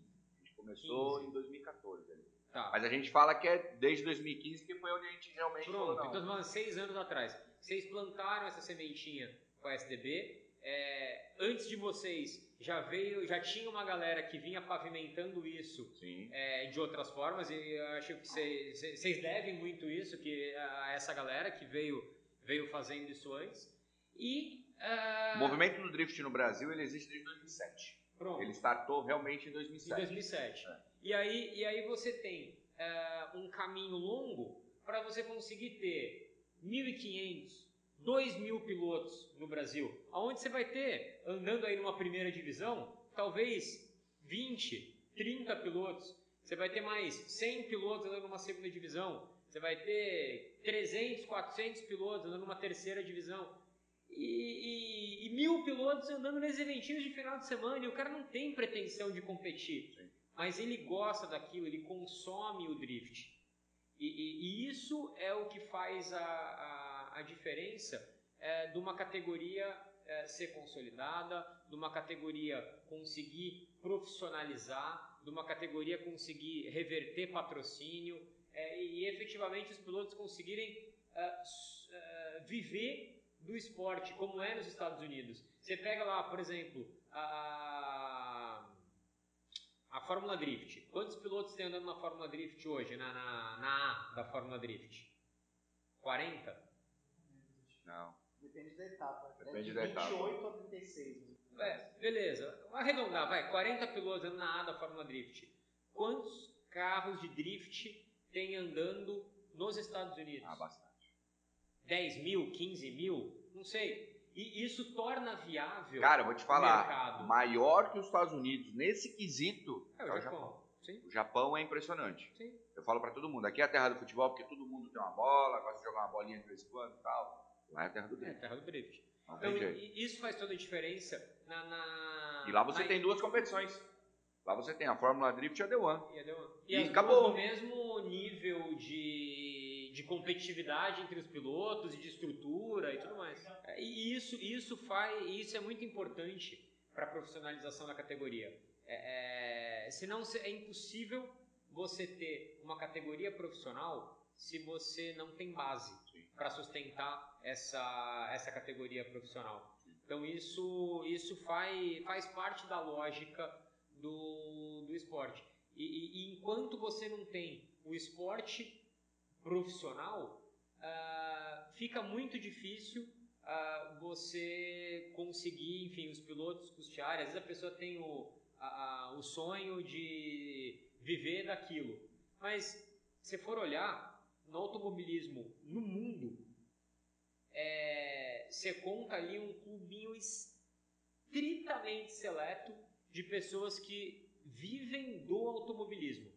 Isso você olhando em todas as esferas, da O Fórmula cara 1. tá desanimando, todo mundo que assistir o podcast quer se tornar piloto. O cara já tá falando. Poxa, Pelo isso daí no sério. não Pelo presta. contrário, pelo contrário. Tô eu brincando. acho- Eu acho que as pessoas, é, elas têm que... É difícil realmente. ela, ela- antes, antes dela querer viver do esporte, ela tem que fazer o esporte pelo esporte. O viver do esporte é consequência. Consequência. É o esporte pelo esporte. O Eu falo esporte isso pra pelo todo esporte. mundo. E beleza, é o esporte que você gosta? É. Ele é um esporte caro? É. Talvez tenha esportes muito mais caros. Sei, é, é, hipismo é caro, é, vela é caro. Tô falando só de esporte olímpico, vai. É, é, hipismo é caro, vela é caro, ah, sei lá, salto com vara. Não sei quanto custa uma vara do salto com vara. Não, não. Mas não deve ser barato aquele negócio também. Mas é mais barato que o. Eu não sei, eu não sei o quanto, o quanto custa lá, mas não, Não, deve ser um o, trem, o, um trem esporte, barato. o esporte a motor, o esporte a motor eu falo pra todo mundo de que, lógico, eu acho que é dessa galera que vem chegando hoje é, é um sonho, né? Acho que todos nós gostamos de carro, É, tudo que tem roda e dá pra gente participar de alguma coisa, pelo menos eu sou assim, eu acho sensacional. Eu deixei de correr pelas, por causa de mim mesmo, né? Eu, eu resolvi entrar nos bastidores para tentar ajudar o esporte na época e não me arrependo, mas eu sinto muita falta.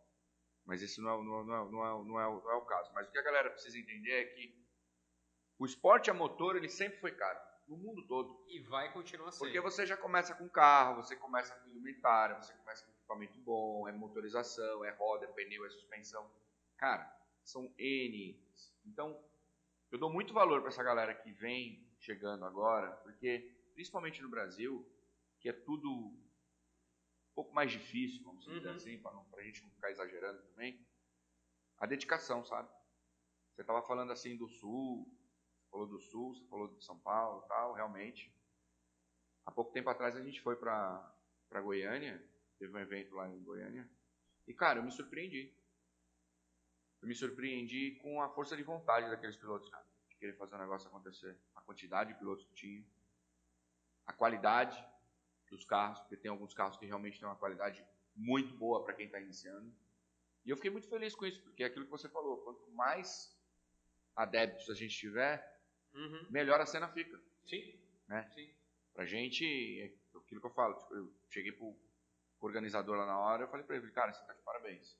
Ele falou, cara, eu fico lisonjeado sabendo de você que eu tô de parabéns. Eu falei, cara, é, o movimento que você construiu aqui e tudo que você vem fazendo, cara, isso pra mim é, é fundamental. Porque eu, eu sempre fui o esporte pelo esporte.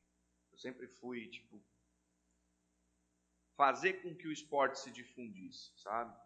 Porque não adianta, se o esporte não se difundir, ninguém dá dinheiro. Se o esporte não crescer, não, não, não tá num alicerce, tipo, o piloto ele pode ter um patrocínio hoje, como a gente tem N pilotos que já tem patrocínio, que é Uhum. muito bacana. A gente tem vários pilotos que não, não gastam mais dinheiro para correr. Mas eu quero que isso seja algo de longo prazo, não vou nem falar de médio prazo, sabe? Uhum. tem que ser algo que eles vão continuar tendo esse tipo de patrocínio, que eles realmente vão conseguir viver do esporte, sabe? Porque, primeiramente, eu acho que faz pelo amor, né? Sim. Porque é uma coisa que você se identifica. Eu, pelo menos, sou apaixonado pelo, pelo, pelo drift.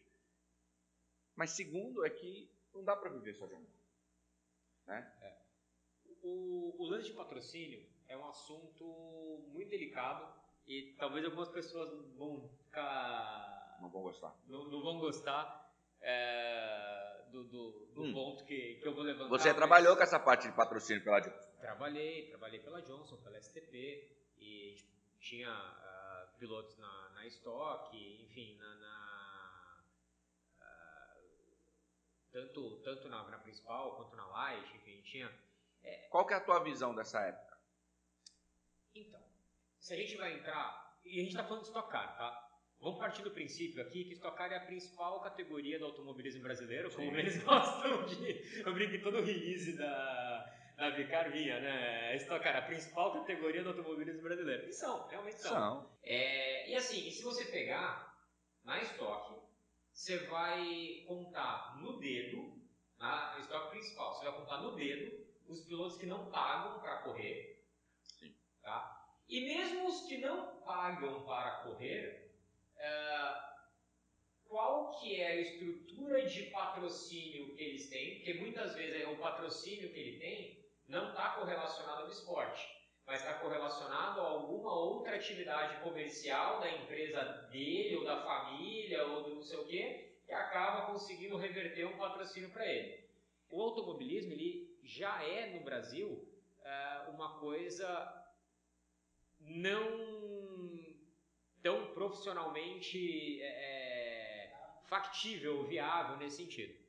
Quando você vai descendo na escala, o que acontece muito é, é, é que as pessoas, de forma geral, e assim, eu tô devendo um vídeo disso, o pessoal me, me do, do, da, da, Metal Horse André, puta, faz uma série de vídeos, eu vou fazer essa série de vídeos, a gente tem um canal da Metal Horse, você que não conhece, uh, vai no YouTube, Metal Horse Brasil, a gente tem um canal bem legal, a maior parte dos vídeos é técnico de produto, explicação, então é bem bacana, Mas é bem um legal. pouco mais de produto que a gente faz.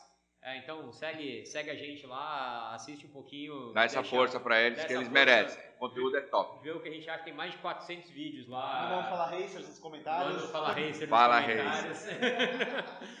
e, e, eu tô devendo um vídeo disso, mas eu acho que o, o principal ponto que eu pretendo falar nessa série de vídeos é o seguinte: muitas vezes a pessoa não sabe o que pedir para quem pedir. Eu recebo diariamente pelo menos uns 5 pedidos de patrocínio. A maior parte das pessoas pedem, puta, eu preciso de uma ajuda, me manda aí uma peça, eu estou montando um projeto, eu fiz aqui o Instagram pro meu carro, eu ajudo você a divulgar. Gente, não é assim. É, não é assim que você consegue um patrocínio, não é assim que você consegue uma parceria. Primeiro ponto que a pessoa que está pedindo uh, um patrocínio, está buscando um patrocínio, precisa entender é o que ela consegue fazer para aquela empresa. Aonde ela vai fazer aquela empresa vender mais? Aonde ela vai agregar, né? Aonde ela vai agregar. E é isso que as pessoas não entendem. E se ela não entende aonde ela vai agregar naquela empresa, é... ela não consegue nem pedir direito. Entendeu? A gente tem algumas pessoas que a gente faz algumas atividades, a gente faz algumas atividades de patrocínio, que são realmente pessoas que dão retorno e que a gente consegue é, fazer alguma coisa mas muitas vezes a pessoa não sabe onde pedir. É, ela vai, ah, eu preciso de um banco, então eu vou ligar na Metal Horse, eu vou ligar lá na Sparco, porque eles têm banco, e eu vou pedir porque eles têm. Gente, não é assim que funciona. É o ganha-ganha, né? É, não, não é assim. É, pensa aonde você consegue gerar mais valor. Muitas vezes você vai conseguir gerar mais valor é, para um supermercado na tua cidade, você vai conseguir gerar mais valor ah, para um, uma marca, uh, uma, uma, oficina na, na tua cidade.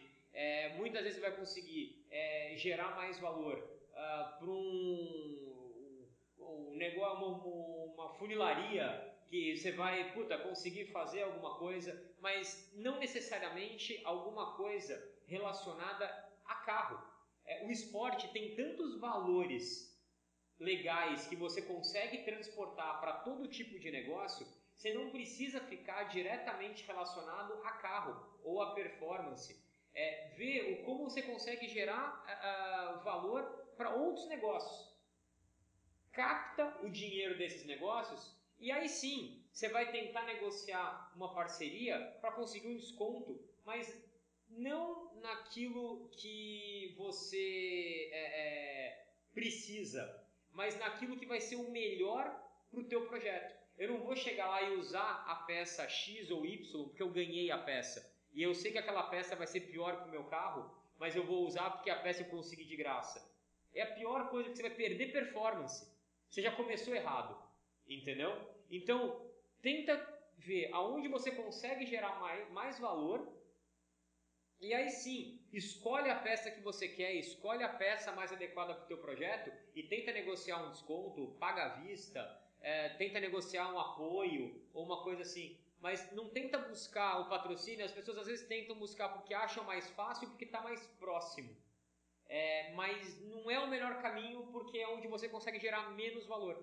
Talvez você consiga, pelo, pelo, pelo esporte que você pratica, você consegue gerar muito mais valor para outras marcas com outras coisas muito mais próximas a você e que trabalham em mercados muito maiores. Eu ia falar justamente isso. Né? Eu acho que o princípio da captação de patrocínio quando você ainda não é conhecido é justamente ir buscar realmente com as pessoas que você conhece. Exato. Porque vai ser muito mais fácil elas acreditarem no teu sonho e estarem ali do seu lado te incentivando do que propriamente uma pessoa estranha só porque ele tem uma marca de um produto que lhe interessa. É, né? exato. Quando você chega numa empresa que, que ela lhe interessa pelo produto, mas você elas não conhecem você, você precisa entregar exatamente o que você falou, André, que é a contrapartida. O que seria? O que eu consigo agregar? Olha, eu consigo agregar nisso, nisso, nisso, nisso, nisso. Porque o patrocínio hoje não é mais que nem era, sei lá, 10, 20 anos atrás. Tipo, hoje o patrocinador ele quer entender o quanto aquilo que ele está te patrocinando ele vai conseguir reverter para ele. E não necessariamente, muitas das vezes, é só a parte financeira.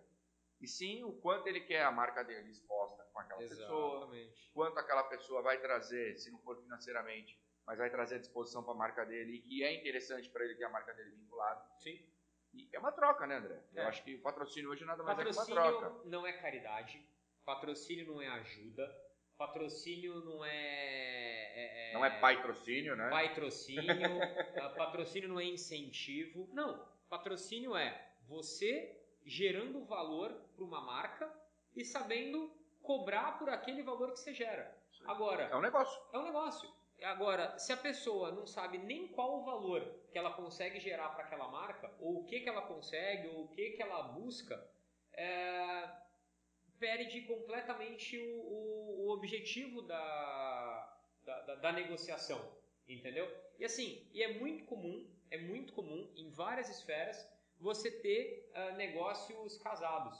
Então, puta, eu vou conseguir o patrocínio da marca X porque, enfim, no negócio da minha família eu consigo alguma coisa nesse sentido. É muito normal. É, é- E, e muitas das vezes não é nem tipo um puta patrocínio. É tipo assim, eu vou vincular o produto que eu uso na minha empresa com ele, porque eu sei que é bom, e em vez de ele me dar supostamente o desconto, que seria baseado na quantidade de produtos que eu vou comprar, vai se voltar um percentualzinho a mais tal para entrar como patrocínio alguma coisa e é- acabou. É, é negócio, é, É, número. mas né? o, que, é, o, o que realmente, o que eu realmente eu vejo que, que falta é, é a galera entender ah, o que que o que que é e o que que ela precisa buscar ah, e o como ela precisa buscar. Muitas vezes e isso eu estou falando até é, de pilotos de ponta, tá? A gente recebe, putz, você tá falando de gente de primeiro nível, de categorias, pô, campeões e o caramba. O cara vem te pedir, cara, você não tem que falar comigo você gera muito mais valor para uma marca de energético, para uma marca de refrigerante, para uma marca de pneu, para uma marca de, sei lá, de produtos que são massificados. É que ele realmente vai conseguir fazer o- a tua imagem render. A tua imagem, para mim, vale isso. A tua imagem para uma marca ah, que tem um- um- uma massificação vale isso. Eu só vendo produto para carro de competição. Sim, Se eu vender que é meu- nichado, né? é, se, eu, se eu patrocinar o meu cliente, eu não tenho para quem vender. então, muitas vezes, você vai conseguir pegar uma marca que tem uma abrangência maior, que essa atividade que você vai fazer vai dar um retorno pro cara desse tamanho. E aí sim, aí você vai pegar e bater com dinheiro na minha cara falar, eu quero o teu produto e eu vou aceitar você me dar um desconto de X para botar o teu nome no carro. Se você, não, qui- se você não quiser me dar esse desconto, eu não boto teu nome, eu vou comprar o teu produto do mesmo jeito, porque eu sei que teu produto é bom, mas e eu não vou botar o teu nome no carro. Você quer ter associado na marca assim? Você me dá um desconto de X. Essa é a abordagem certa do cara, do cara fazer comigo, Com o teu segmento. com o meu segmento, entendeu? É, porque faz sentido. Aí não, legal, tem uma lógica, entendeu? Tem uma lógica. É, não é, puta, não é ajuda, não é o... Não, não é. É- é- é- ele está me trazendo um valor correspondente a, àquele investimento que eu estou fazendo. Sim. E ele está levando esse, é, é, esse valor maior, ele está gerando mais valor para marcas que têm o, o- e para negócios que têm uma abrangência maior, onde ele vai conseguir fazer uma, uma, uma capilaridade maior aí de, de grana. André, você já falou que, ó, que a Metalhorse achou, do Drift, sobre patrocínio. Quais são os planos assim, da Metalhorse para o Drift a curto, médio e longo prazo? Cara, assim, a gente, a gente pretende seguir da forma como a gente faz hoje, de apoiar os eventos. Eu acho que é uma forma. É uma forma da gente ser mais democrático. A partir do momento que a gente apoia os eventos, você vai ter mais eventos e também reduz o custo do piloto de participar do evento. Então, quanto mais patrocinadores dos eventos tem, menor o custo ah, de, de participação. Ou ter algum retorno em, em, premiação, enfim, é uma forma da gente trabalhar os eventos uh, de, uma forma, de uma forma bacana, de auxiliar o, o esporte em si a, a crescer. Uh, a Metal Horse ela está num, num, caminho de desenvolvimento para os Estados Unidos. A gente uh, começou, estava agendado para março de 2020 a gente ia começar a operação lá nos Estados Unidos. A gente, aí aconteceu aí a pandemia e a gente teve que segurar. A operação tá lá, tá, tá embrionária, uh, tem alguma coisinha vendendo no eBay e tal, e, e, e, tá, e tá funcionando, tá com um armazenzinho lá e tudo mais. Mas a ideia é esse ano que vem a gente pegar pesado lá a operação dos Estados Unidos para conseguir crescer uh, no, no mercado americano. E o drift a gente vê nos Estados Unidos sim como uma porta de entrada legal para gente, a gente trabalhar. A gente espera que mais pilotos brasileiros vão, vão andar no, nos Estados Unidos, a gente acha que é um caminho natural uh, para isso ir, ir, fluindo. E a gente, a gente vê com, com, com muitos bons, bons olhos isso. Acho que falta, falta um empurrão de, de algum brasileiro montar uma equipe lá para para conseguir levar, levar dois, três, quatro pilotos para andarem lá. Se conseguir encaixar essas pecinhas do quebra-cabeça, eu acho que, que ia ser bem interessante. Aí sim a gente teria todo o interesse de, de participar num projeto desse, eu acho que era um, era um projeto legal. E no Brasil, cara, a gente tenta participar da forma mais ativa uh, possível através do, dos eventos. É, e também de desenvolver produtos específicos aí pro, pro que a galera tem de necessidade. A gente falou aí de, de radiador de, de Z, uh, tem alguns outros projetos aí na gaveta que, que já estão tão mais engatilhados uh, pro, pro perfil de, de, de carro uh, usado, usado no drift. Uh, a Headline, como a gente falou, tem alguns produtos mais encaixadinhos ali e tudo mais. É, e também com, a, com, as turbinas da Garrett, né? Não tem, não tem carro no, no drift que, que, que tirando o seu, que não seja turbo. o, o, teu, o teu é exceção que, que forma a regra aí, então... Uh, a gente... Mas se quiser colocar dois caracol lá, também, mano. ah, bicho. já, já, o, o, negócio já é o capeta aspirado, imagina turbo. É, a gente põe o nome lá do lado, igual a gente fez ano passado lá no, no, no, é... no campeonato que eu corri pra vocês. O... E já, já era, pô. É, não, é, não, é, um, é, um, é, um negócio, é um negócio interessante. E a gente tem o, alguns uh, projetinhos com a Garrett aí com 2867, casa como uma luva, 2860 ou 2867, casa no Z ali como uma luva.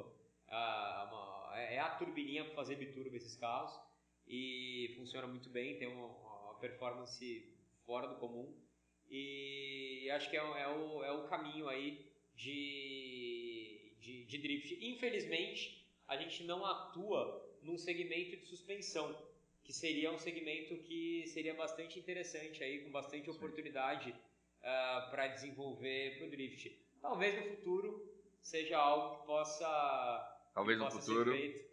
É... Podem esperar que ele está aprontando alguma coisa. Cara, é, que é, é complicado para a gente pelo seguinte: é, é difícil entrar num segmento novo porque você tem muito pouco aproveitamento de tecnologia.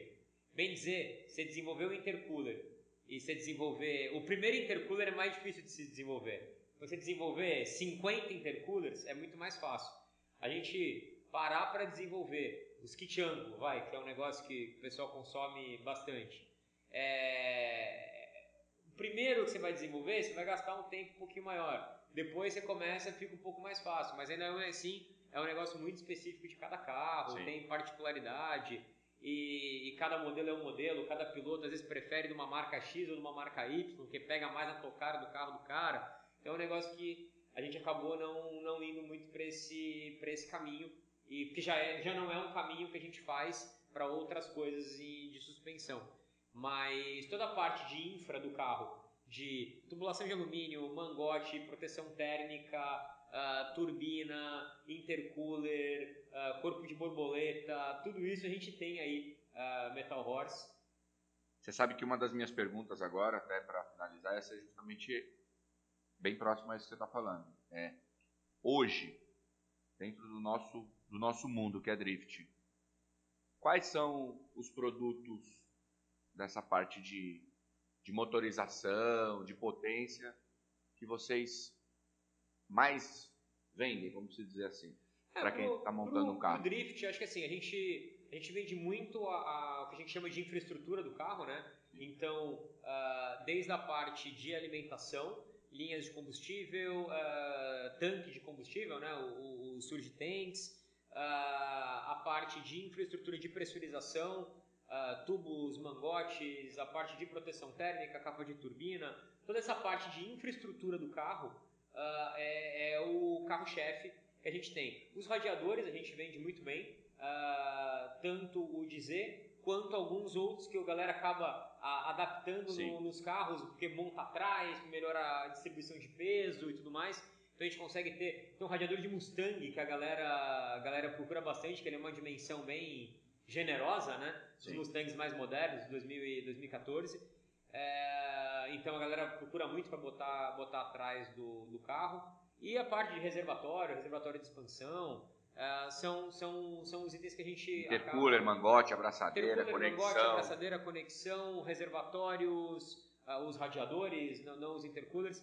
É, um- uma coisa que eu não vejo muito no drift, mas eu acho que ia ter um potencial genial, seriam os water coolers. A gente É. precisa montar um, montar um carro com water cooler aí pra, pra, galera, pra galera ver, que eu acho que pro drift é, é sensacional. Que A gente falou sobre esse assunto, um, sei lá, é. A do mês meu atrás. carro, na verdade. É, a gente ia comentar isso do meu carro. Que E a eu grande- acho interessante realmente a a grande gente fazer um carro. vantagem do water cooler é que assim, é, a gente precisa pegar log disso, mas quando um carro encobre o outro no drift, você para de ter fluxo de ar no intercooler. O quando, e, e o intercooler ele dá um ganho de temperatura instantâneo quando você não tem fluxo de ar entrando.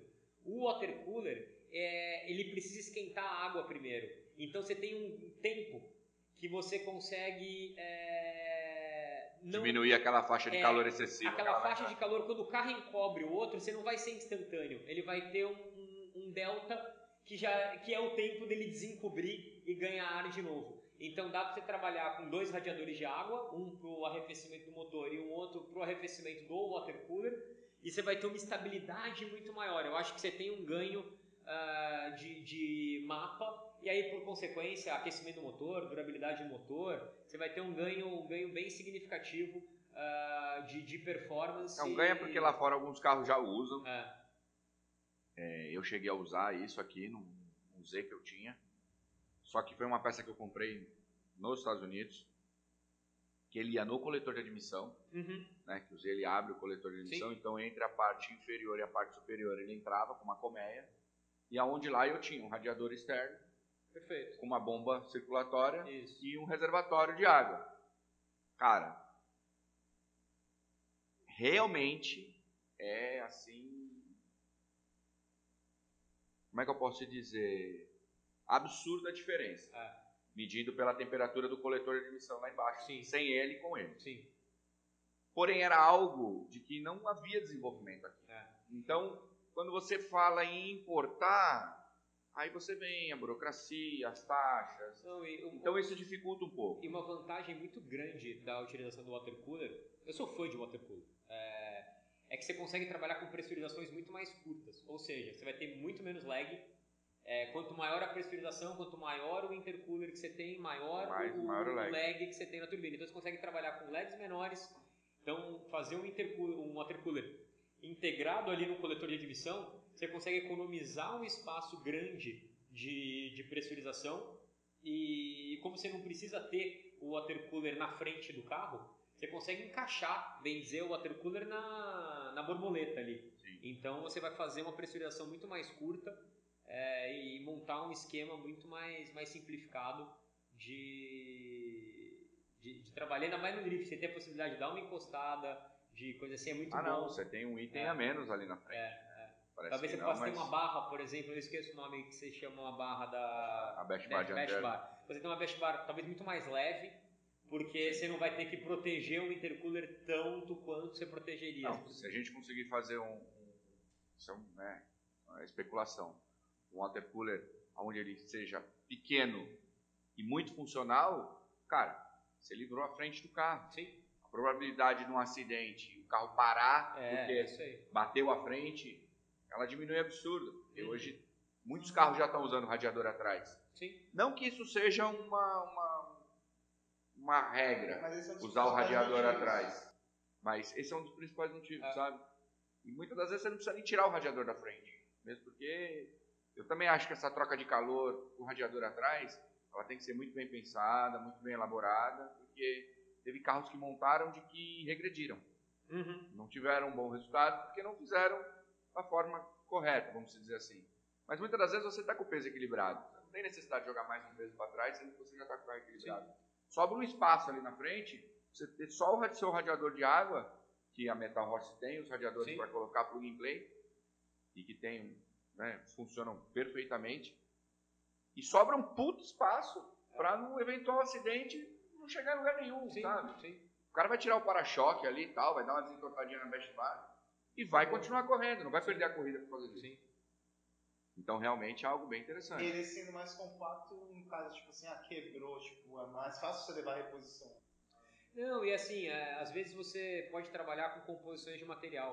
Então, por exemplo, é, você vai fazer uma bash bar, vai fazer, por exemplo, uma bash bar de alumínio com espuma expansiva, que é super leve e você consegue ter uma resistência e uma graduação da, daquilo. Se você não precisa ter um negócio tão robusto, Na parte interna, assim. É, você precisa ter um negócio tão robusto, você consegue trabalhar com materiais mais leves que vão te permitir manejar melhor o peso do carro. É, na época a gente começou a trabalhar fazendo algumas coisas com, com né? Só que, cara, o preço. É, não, mas Fazer uma tem... baixo bar hoje de alumínio, além dela se tornar tipo, algo muito viável, Sim. financeiramente falando, você tem o fator do peso. É. Que é também sensacional. Então, realmente. Você, vê, você vê os carros, Aumento origi- leve. os carros originais, eles têm aquela alma com aquele isopor na frente. Sim. Aquilo é super leve e é super eficiente em eliminar os impactos leves, entendeu? Então, se você não precisa ter uma estrutura tão robusta, pro- porque você está longe, então você consegue manejar melhor com outros materiais até mais baratos Sim. e, e conseguir trabalhar com alumínio, com, com espuma expansiva, com isopor, enfim, com outros materiais. Eu lembro de você pensar um pouco fora da caixa, às vezes, que É. fica vendo muito a mesma coisa. É, é o que eu- a gente brincou lá no começo, né? De interpretar o regulamento. Interpretar o Você- regulamento. Você vai Peraí. ter sempre boas ideias ali. Peraí que eu vou dormir com ele hoje, que amanhã eu vou acordar com alguma coisa que dá pra fazer. É os advogados isso. de regulamento.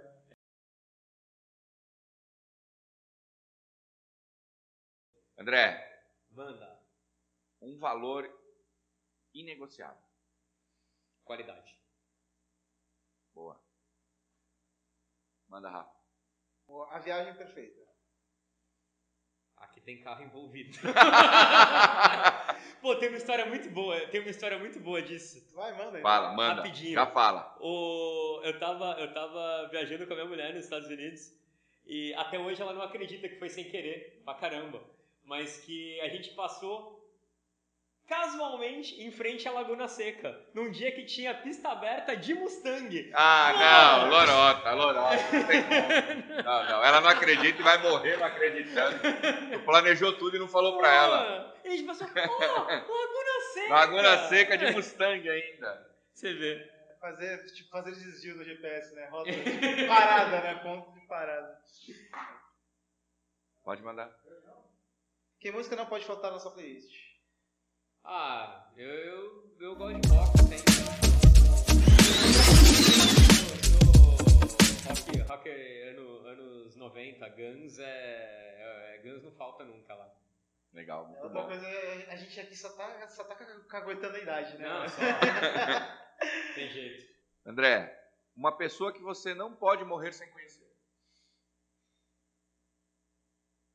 Uma pessoa que eu não posso morrer sem conhecer. Caraca. É, uma pessoa que você.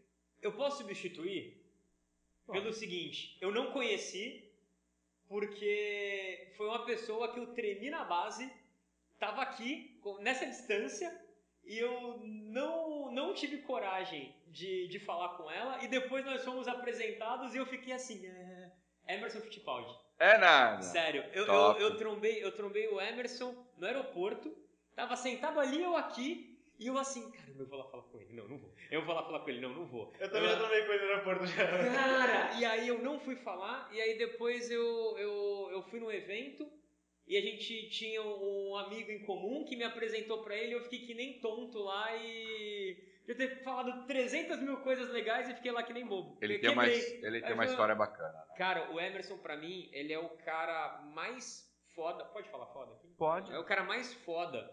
Porque ele realmente ele, ele pegou a, a- a- o facão e ele desbravou o automobilismo pro brasileiro. Todo piloto que anda fora do Brasil até hoje deve bater continência lá pro Emerson, porque ele foi o cara que, Cara.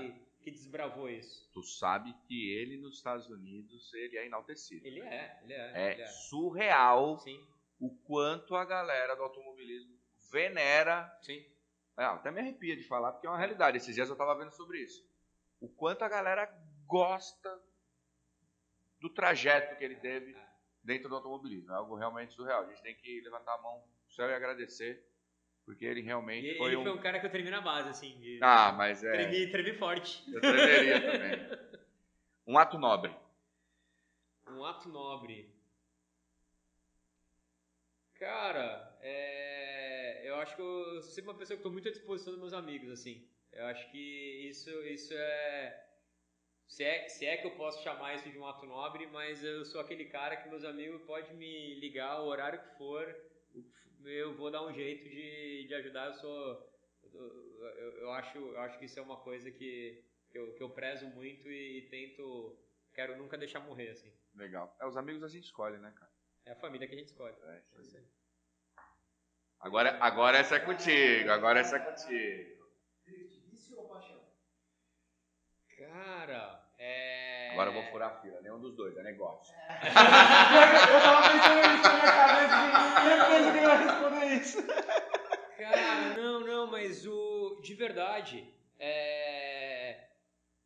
Se eu for falar que eu tenho paixão por drift hoje, eu vou estar mentindo. Sim, lógico. Mas eu confesso que. E a culpa foi tua. Que o bichinho me. O bichinho me. Eu já tinha andado com o Diego no carro, caramba e tal. É legal, é legal, tal, não sei o quê. Mas descer a montanha lá do. Cara, aquilo é diferente. Aquilo ali é. É diferente. É aquilo ali é diferente. E esse ano você tá lá de novo, né? Vou falar. Aquilo, a cara. 27 de novembro, 27 de novembro, hein, meu? Estaremos, estaremos lá. Estaremos 27 lá. de novembro vai aquilo, ter. aquilo ali é um negócio diferente. Eu acho que de- deve ser legal é, fazer drift em qualquer lugar. Sim. Mas, Mas ali a montanha- é diferente. Não, a primeira vez é esquisito. ali é diferente, cara. Ali é legal. Cara, ali é, é mais- legal. É mais ou menos assim. Eu vou te confessar uma coisa que pouca gente sabe. O meu maior medo quando eu fazia drift no Japão era descer a montanha. De verdade. Subir a montanha eu subia de boa. E andar eu andava de boa. Sim, lógico, dentro das minhas limitações da época. Agora, descer, eu nunca tive coragem. Ah. Eu, eu, eu, não é que eu nunca tive coragem, eu descia, mas eu não conseguia chegar nem perto O teu, o teu limite estreitava pra caramba, você deixava Não, é, né, eu era iniciante, era muito É. jovem e tal. né? E, e quando eu ia pra esse lado meio do submundo, a Karen não ia comigo, era mais eu, ia, eu ia sozinho, e meus amigos. Mesmo porque, caralho, se visse eu fazendo isso daí ia dar merda, guerra em casa. Então, era melhor ela não participar disso. Mas, cara, descer a montanha, é lógico, o Mega é, tem a, a magia de ser uma montanha no Brasil. No Japão a gente estava, né, naquela época numa montanha mais estreita, mas uma montanha que não passava ninguém e tal, onde realmente você tinha lá, caralho, sei lá. Não, o bom no Mega é que é a junção dos dois mundos. É uma montanha circuito. É, perfeito, É. cara. Não, mas lá o que deixava a gente mais tranquilo é porque você tinha dezenas e dezenas de carros tipo, descendo a montanha. Tipo, então era. Não, se ele tá andando, como é que eu não vou andar? Não, mas eu quero, eu quero o- a, a BM, quem não conhece lá no canal da Metal Horse tem lá o projeto da BM, a gente tirando o motor do carro. Tá, tá aqui, tá aqui na. Tá aqui. tá aqui no neto, a gente Vai precisa ficar bem legal isso. montar. E, e vai ser um carro, não vai ser um carro de drift, mas tem diferencialzinho LSD e vai dar pra brincar, tem, vai ter potência. Então vai dar pra brincar, eu quero aprender a fazer drift. Isso é um negócio que eu quero pra mim. Eu quero aprender a, a fazer drift e a, e a BM vai sofrer um pouquinho aí comigo pra, pra aprender a. Pra aprender Eu quero Você ver, tem- descer da montanha depois. Eu quero, não, é lógico que eu quero. Bicho, eu sou, eu sou doido com isso. Eu não tenho. Não tenho. Não, não, não me pego com, com pista de ah, não, não, não, cara. Você tem bastante pessoas ao seu redor que vai te auxiliar. Pode Tenho ficar bem dúvida, tranquilo. Tenho dúvida. Bom, gente, obrigado por tudo, André. Obrigado. Foi um prazer ter Valeu. você aqui conosco. Obrigado mesmo, irmão. Ah, Obrigado pelo convite. ah, imagina. Tamo junto. Presença. Obrigado a todos vocês aí que estão nos ouvindo ou que estão nos assistindo. É, foi um papo muito bacana, muito legal. Sigam o André, tá? Eu não, siga Metal Horse. A Metal Horse. Metal Horse Brasil. Mas é que a Metal Horse é a cara do André, então não tem como, né? Metal Horse Brasil em tudo que é rede social lá, a gente posta bastante coisa, vocês vão curtir, vocês não seguem a O gente que, que lá. vocês mais usam? Instagram? Instagram a gente tem bastante coisa, YouTube. Instagram e YouTube são as, as duas principais redes aí que a gente tem, então segue lá a gente, vão curtir. Se não curtir, pode falar o que não curtiu, que a gente tá sempre ah, modificando, fazendo, fazendo coisa diferente pra, pra agradar a galera. Deixa seu comentário É isso aí. e vamos, e vamos curtir. Rafa, obrigado mais uma vez. Deixa sua, sua rede social aí pra galera te seguir. É, eu só ultimamente estou usando o Instagram, é Maioca Drift. E se quiser conversar, ter dúvidas sobre drift, estamos aí para responder. Gente, obrigado por tudo. Até o próximo. Valeu. Valeu!